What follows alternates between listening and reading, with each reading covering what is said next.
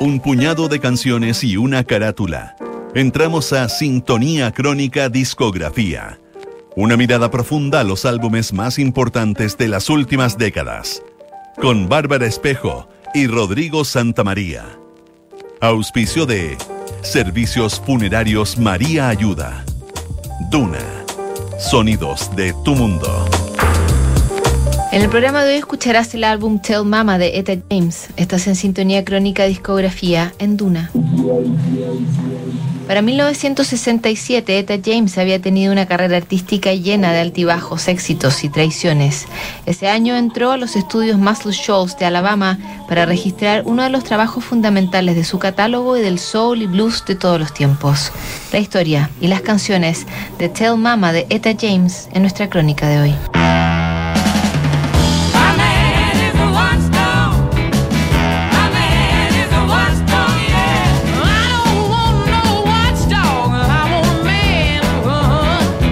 1967, en Ciudad del Cabo, Sudáfrica, el cirujano Christian Barnard realizó el primer trasplante de corazón humano con éxito. Barnard dio la vuelta al mundo como un verdadero rockstar, mientras en el Medio Oriente, Israel y la coalición árabe combatían una guerra que duró seis días.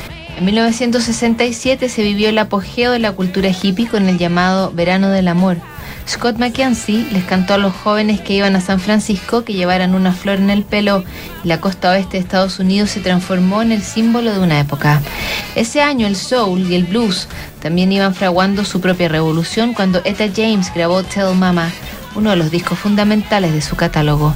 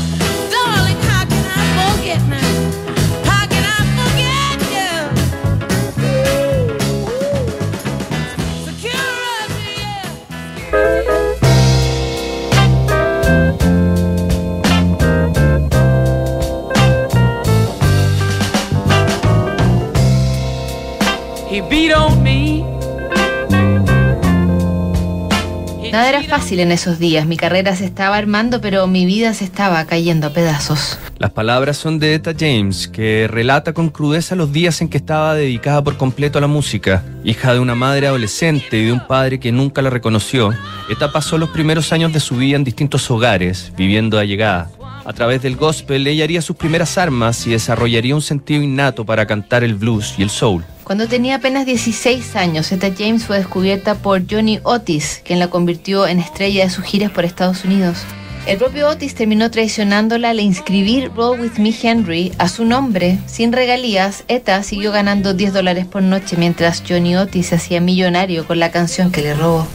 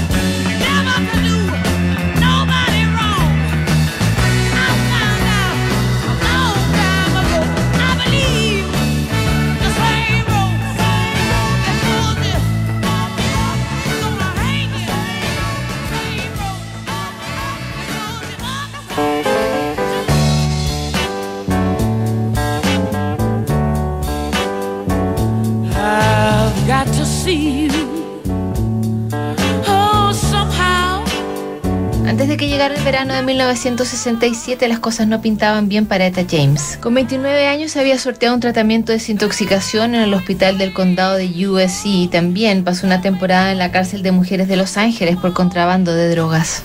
Esta llevaba casi siete años al alero del sello Chess, cuando Leonard, uno de los dueños, le pidió que grabara un nuevo álbum para la subsidiaria Cadet, que también estaba su nombre. La idea era sacar a ETA de las calles de Los Ángeles y llevarla a Muscle Shoals en Alabama para que grabara con el aclamado productor Rick Hall. Al mismo tiempo, el viaje la alejaría de las tentaciones y refrescaría su inspiración musical.